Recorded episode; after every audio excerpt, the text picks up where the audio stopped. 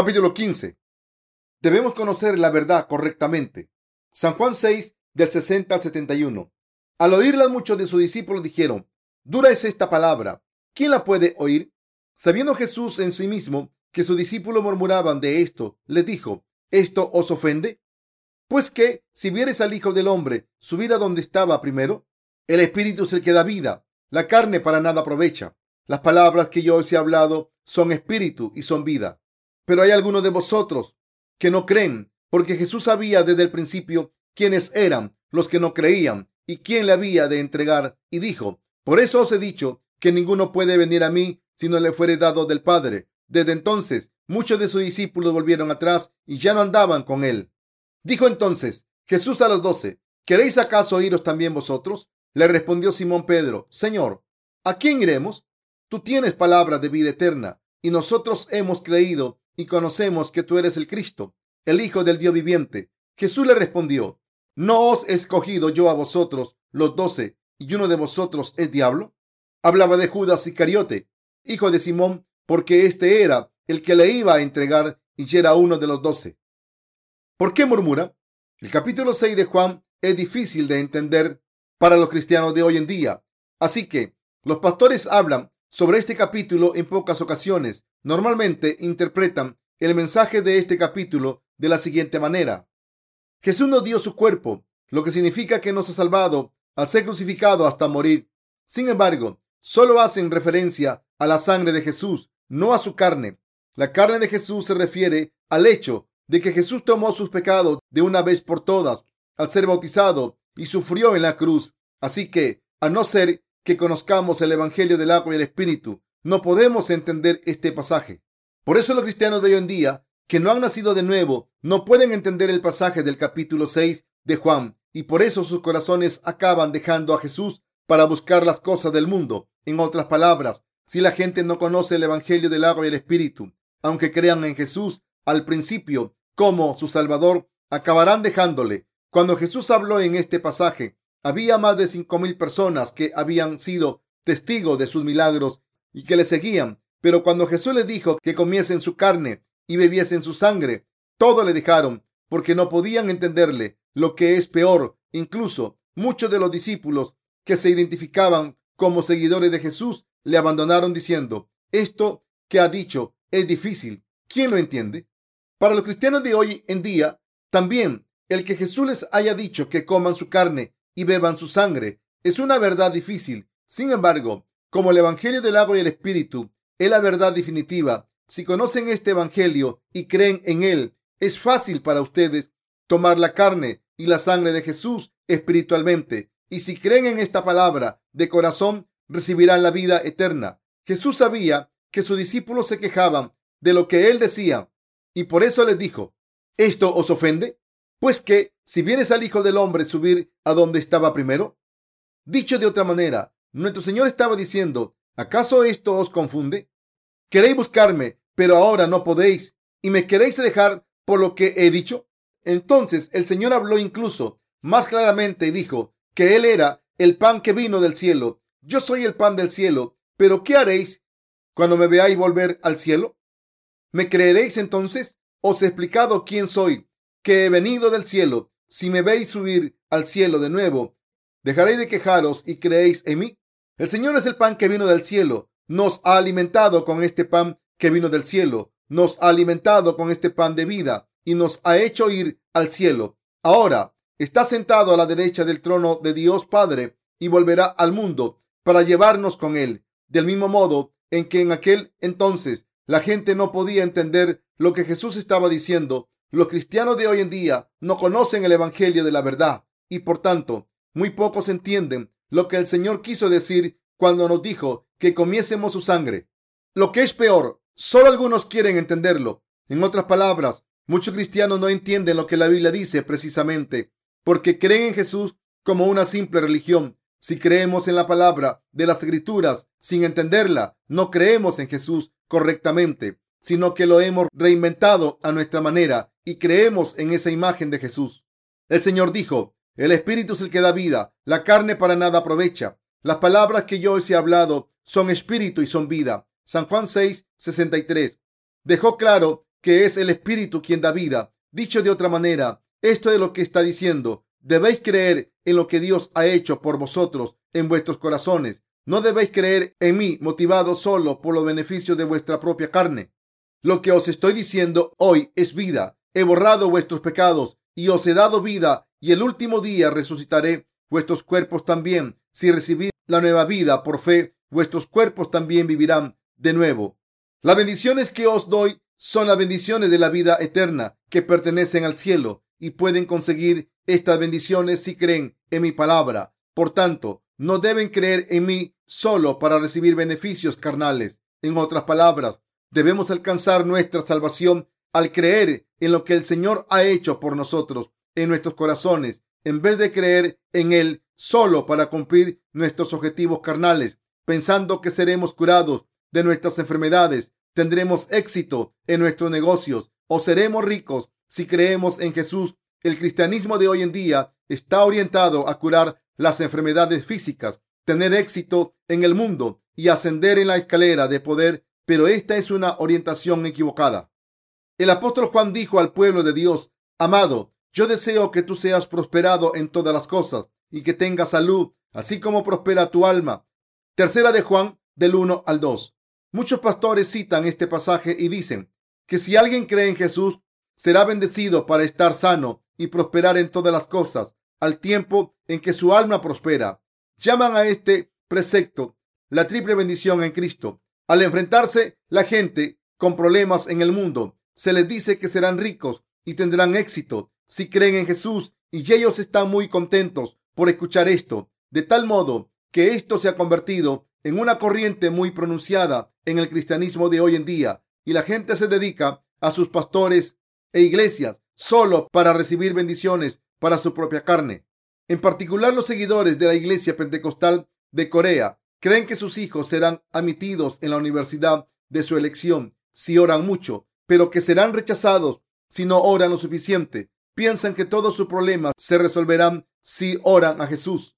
Pero esto no es cierto. Por supuesto, los nacidos de nuevo reciben la gracia de Dios y si están enfermos, el Señor abre una puerta para sanarlos. Sin embargo, los que no han recibido la remisión de los pecados con tan solo creer en Jesús no van a ser bendecidos en la carne. La noción de que pueden ser curados de sus enfermedades, de sus enfermedades y ser ricos si creen en Jesús es un fraude. Un día vi en un canal cristiano a un revivalista famoso de Corea llamado Reverendo Cho que estaba haciendo una reunión, citó este pasaje de Tercera de Juan 1.2 y dijo desde el púlpito, pongan sus manos donde les duela, Dios les curará la enfermedad inmediatamente. Así que la gente que estaba allí reunida oró poniendo sus manos en diferentes partes del cuerpo y de entre la multitud empezó a levantarse gente testificando que habían sido sanados de sus enfermedades. La ola de gozo empezó a difundirse por toda la congregación. El pastor entonces acabó su sermón diciendo, si creen en Jesús, serán sanados, expulsarán sus demonios, ya no serán pobres, sus familias vivirán felices y todas estas bendiciones serán suyas. La congregación estaba tan contenta de escuchar al pastor que todos dijeron, nunca he oído un sermón tan bueno. Sin embargo, esta clase de fe es supersticiosa y se llama chamanismo cristiano. Está mal creer en esto.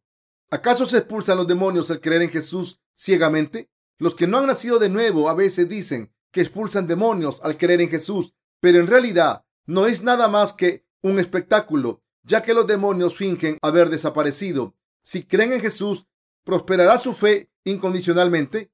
Si creen en Jesús y le siguen, deberán sufrir mucho a causa de su fe. ¿Cómo puede decir alguien que su carne prosperará?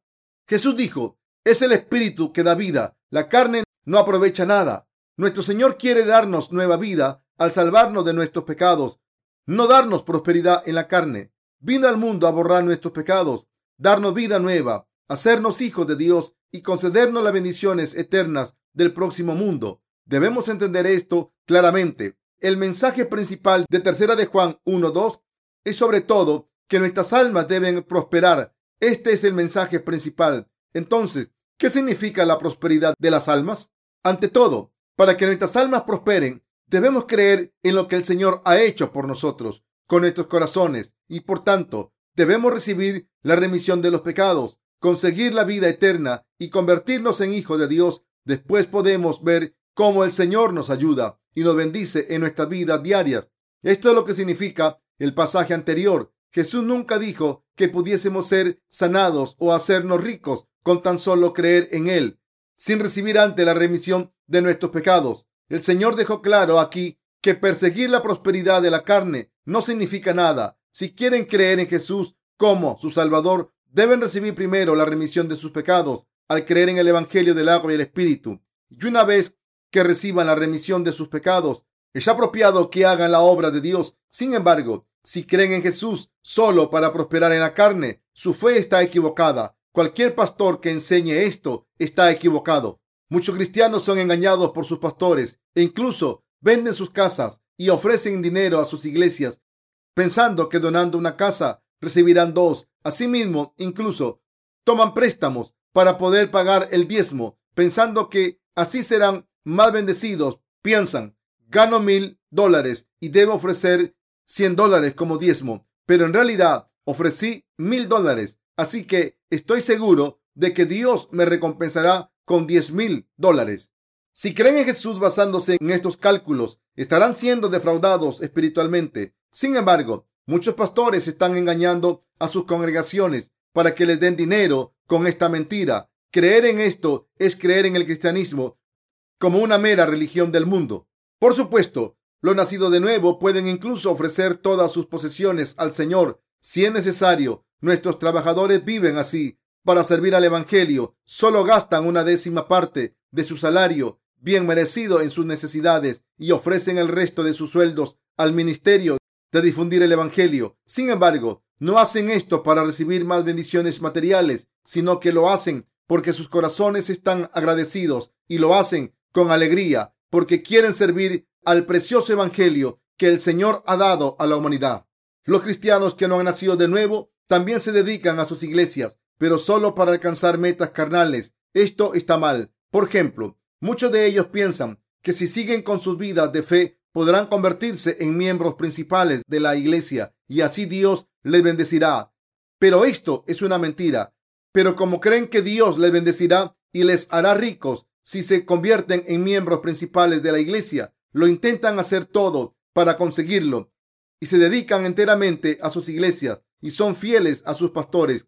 Hacen esto precisamente porque han sido engañados por las falsas enseñanzas de sus pastores. Así que cuando visiten una prisión se sorprenderán al ver que algunas de estas personas han sido principales en iglesias del mundo. ¿Cómo podemos explicar este fenómeno? ¿Cómo intentaron servir a sus iglesias por todos los medios? Acabaron cometiendo delitos. Los pastores que no han nacido de nuevo exaltan a los ricos y poderosos de este mundo y les hacen ocupar puestos altos en sus iglesias. Cuando esta gente va a estas iglesias, se les hace principales en, en poco tiempo. Al hacerlo, engañan al resto de la congregación y les hacen pensar el negocio de esa persona va tan bien ahora que se ha convertido en principales. Yo debería hacer lo mismo. Sin embargo, deben recordar el hecho de que hay muchos cristianos que, engañados por estos trucos, acaban arruinándose o a prisión a pesar de convertirse en principales de la iglesia. Nuestro Señor dijo, la carne no aprovecha nada. Esta palabra es la verdad. La carne no aprovecha para nada. Si Dios nos hace prosperar en ciertos aspectos de nuestras vidas, una vez que hemos nacido de nuevo, se debe a que tienen que ver con la obra espiritual del Señor. ¿Creen que si oran según sus deseos carnales por algo que no tiene nada que ver con la obra del Señor, Él contestará sus oraciones? No. Los que creen en esto y lo predican son totalmente estúpidos. El Señor es el pan que vino del cielo. Él es el único Hijo de Dios Padre. Es Dios que creó el mundo al principio, así que lo sabe todo. ¿Acaso no sabía nuestro Señor que Judas le traicionaría? Por supuesto que lo sabía. San Juan 6:64 dice, pero hay algunos de vosotros que no creen, porque Jesús sabía desde el principio quiénes eran los que no creían y quién le había de entregar. Jesús tenía doce discípulos que le seguían, pero uno de ellos no creía en él como el Salvador. Nuestro Señor sabía de antemano que Judas le iba a traicionar. Sabía muy bien que para ser crucificado y cargar con la conducta del pecado, Judas tenía que traicionarle. Con Judas en mente, el Señor dijo, Por eso os he dicho que ninguno puede venir a mí si no le fuere dado del Padre. San Juan 6, 65. Esto significa que nadie puede creer en Jesús a no ser que el Padre le lleve a él. En otras palabras, no se le permite a todo el mundo reconocer a Jesús y creer en él, que vino por el agua y el Espíritu. El Señor dijo, Bienaventurados los pobres de espíritu, porque suyo es el reino de los cielos. Mateo 5.3. Si alguien quiere creer en Jesús correctamente, debe admitir ser un pecador sin remedio ante todo. En otras palabras, debe confesar que no puede evitar pecar y ser arrojado al infierno y debe demostrar su incapacidad al pedirle a Dios que tenga misericordia. Solo cuando se tiene un corazón humilde y se confía en Dios Padre, Él tiene misericordia y dice, te salvaré a través de mi Hijo. Esta es la gente a la que Dios guía al Hijo y es a esta gente a la que Jesús da su carne y sangre y les permite recibir la remisión de los pecados y la vida eterna. Entonces, ellos serán perdonados por sus pecados y recibirán la vida eterna al creer en Jesús de todo corazón. Nadie cree en Jesús como su Salvador solo porque así lo quiera. Judas siempre llamaba a Jesús Rabí, no Señor. Esto significa que no creyó en Jesús como su Salvador que vino del cielo.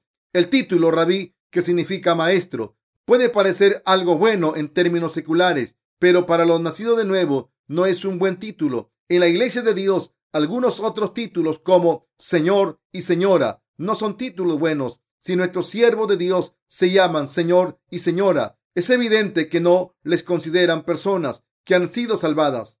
A los ojos de Dios, Judas era descendiente del diablo. Dios no puede dar su gracia a esta gente. Dios Padre no lleva a esta gente a su Hijo Jesús. Algunos de nuestros hermanos y hermanas dicen, reconocí y creí en Jesús que vino por el agua y el Espíritu. Cuando escuché el Evangelio, estaba tan contento de escucharlo que creí en él, pero mis amigos no creyeron. No entiendo por qué no creen, solo tienen que creer. Cuando vemos a gente que no cree en este maravilloso Evangelio, no podemos entenderles. Así que pensamos, ¿por qué no creen si todo lo que tienen que hacer es creer?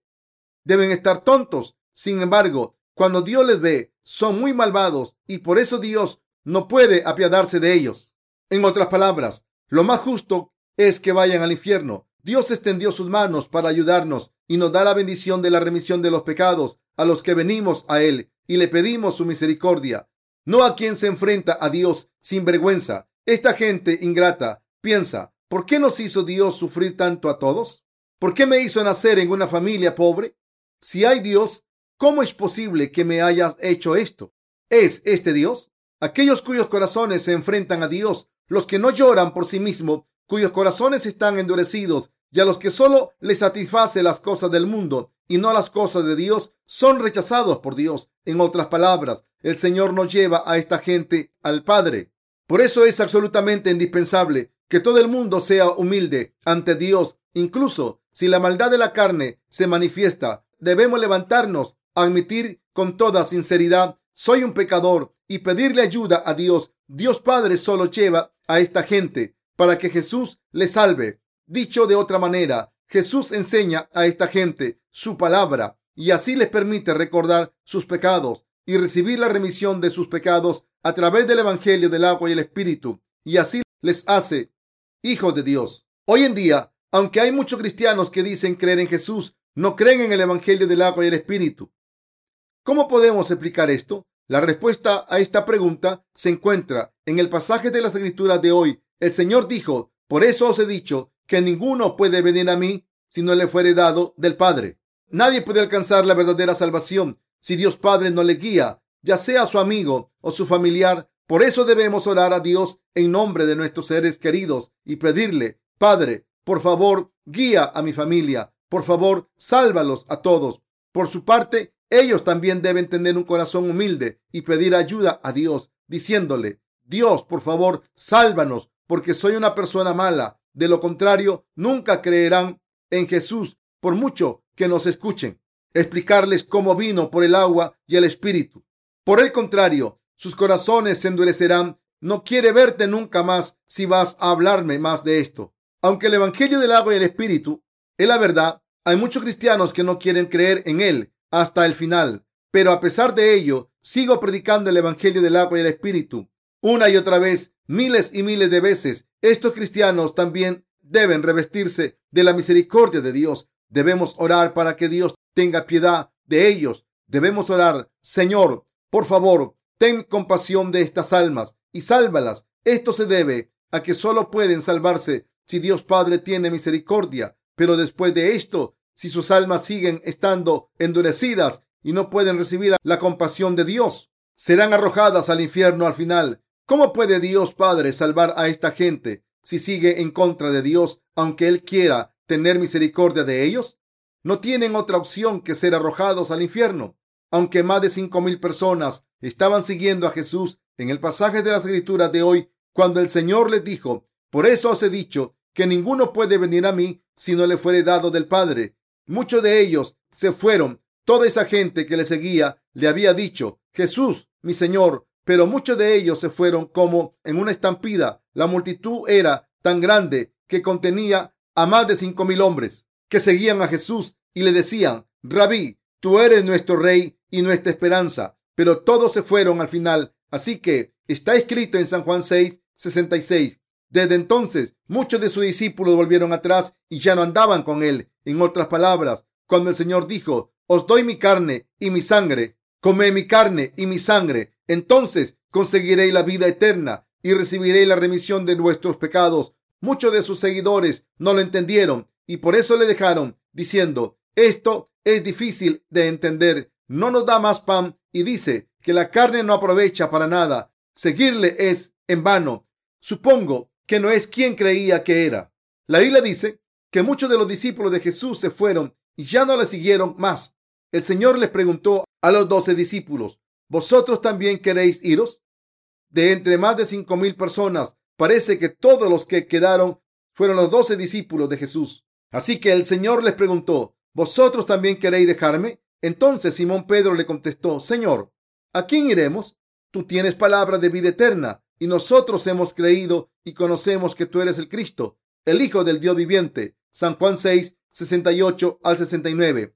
Está escrito en la Biblia, porque de tal manera amó Dios al mundo, que ha dado a su Hijo unigénito, para que todo aquel que en él cree no se pierda, mas tenga vida eterna. San Juan 3, 16. Dios Padre envió a su Hijo a este mundo, y este Hijo, al haberse encarnado en un hombre, tomó nuestros pecados en su bautismo, fue crucificado hasta morir, se levantó de entre los muertos, y de esta manera se ha convertido en nuestro Salvador. Si Dios dice que así es como nos salvó de los pecados, Debemos entenderlo y creer en ello con un sí. ¿Cómo puede alguien conocer la verdad si no cree en Dios? Si no nos damos cuenta en la Biblia de que Dios ha hablado así, o si no creemos en ella, o no nos damos cuenta de lo que dice, ¿cómo podremos saber que Jesús es Dios y nuestro Salvador? Pedro contestó a Jesús diciendo, Señor, ¿a quién iremos?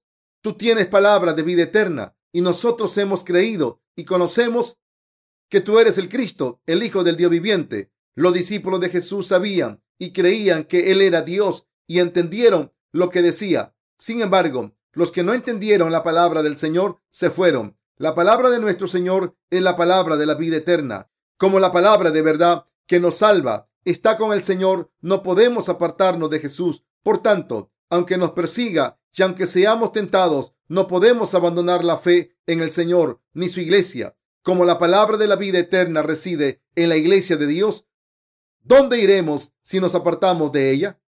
¿Dejaremos la iglesia de Dios para conseguir dinero? Si dejan la iglesia, esto se debe a que no creen en la palabra. Si creen en la palabra, no podrán dejar la iglesia. ¿Podrán escuchar la palabra de la vida eterna si dejan la iglesia? No, no la escucharán en ningún otro lugar. ¿Podrán adorar correctamente si se van de la iglesia? ¿Creen? Bueno, estableceré mi propia iglesia. No sé por qué no habría de poder adorar. No todo el mundo puede establecer una iglesia y predicar. Dios dijo, si Jehová no edificare la casa, en vano trabajan los que edifican. Si Jehová no guardare la ciudad, en vano vela la guardia. Salmo 127, 1. Pueden establecer una iglesia y predicar solo si Dios está con ustedes. Obren ustedes y le da su palabra y fe. No todo el mundo puede predicar por su propia cuenta. Aunque todos podemos predicar el Evangelio, no todo el mundo puede establecer una iglesia y guiar a otras almas. Cuando el Señor dijo, ¿vosotros también queréis iros? Pedro contestó lo siguiente, si tú tienes la palabra de la vida eterna, ¿a dónde iremos y dónde buscaremos la palabra de la vida eterna? Aunque los otros discípulos permanecieron en silencio, Pedro contestó. Pedro fue el primero de los discípulos, un verdadero pionero de la fe. Lo que el Señor dijo es la verdad. Hoy en día, la gente sigue traduciendo la Biblia en nuevas versiones. Se puede ganar mucho dinero de cada publicación de la Biblia y por eso siguen traduciéndola. Pero, ¿de verdad pueden hacer una traducción mejor de la que tenemos ahora, aunque viviesen cinco mil años para investigar y traducir las escrituras? Hay un dicho en Corea que dice que el hombre ignorante es muy valiente. Esta gente, como el hombre ignorante, se aventura a traducir la Biblia por su cuenta, sin conocer el Evangelio de verdad que les permitirá nacer de nuevo. Y cuando terminan, la traducción está llena de errores. Incluso si alguien se considera un hombre con mucha sabiduría y que escribe muy bien, cuando intenta expresar sus convicciones en el papel, seguramente se atascará en las primeras pocas páginas. Quizá por eso respetamos tanto a los novelistas. Les respetamos porque escriben historias ficticias, pero no es fácil observar nuestro entorno físico y las relaciones humanas con tanta profundidad, reconstruirlas y ponerlas en un libro. Sin embargo, la habilidad humana no es nada para el Espíritu de Dios. Así que debemos humillar nuestros corazones ante Dios y escuchar atentamente lo que nos dice a través de su palabra. La palabra de la vida eterna está con el Señor. Por eso escuchamos su palabra y creemos en ella. Cuando la entendemos, nuestro Señor es el pan que vino del cielo y es quien, al haber ascendido a los cielos, volverá al mundo. El día que el Señor vuelva será el día en que la historia de la humanidad termine. Cuando la guerra y el hambre empiecen por todo el mundo, deberán darse cuenta que ese día está cerca. Cuando el Señor vuelva al mundo, resucitará sus cuerpos. Esta es la palabra de verdad. Jesús dijo, porque de cierto os digo que hasta que pasen el cielo y la tierra, ni una jota, ni una tilde pasará de la ley, hasta que todo se haya cumplido. Mateo 5:18. La salvación que nuestro Señor nos ha dado a través del Evangelio del agua y del Espíritu es efectiva para siempre. Siempre será efectiva, incluso cuando estemos en el reino de los cielos. Le doy gracias a Dios por darnos su palabra de vida eterna.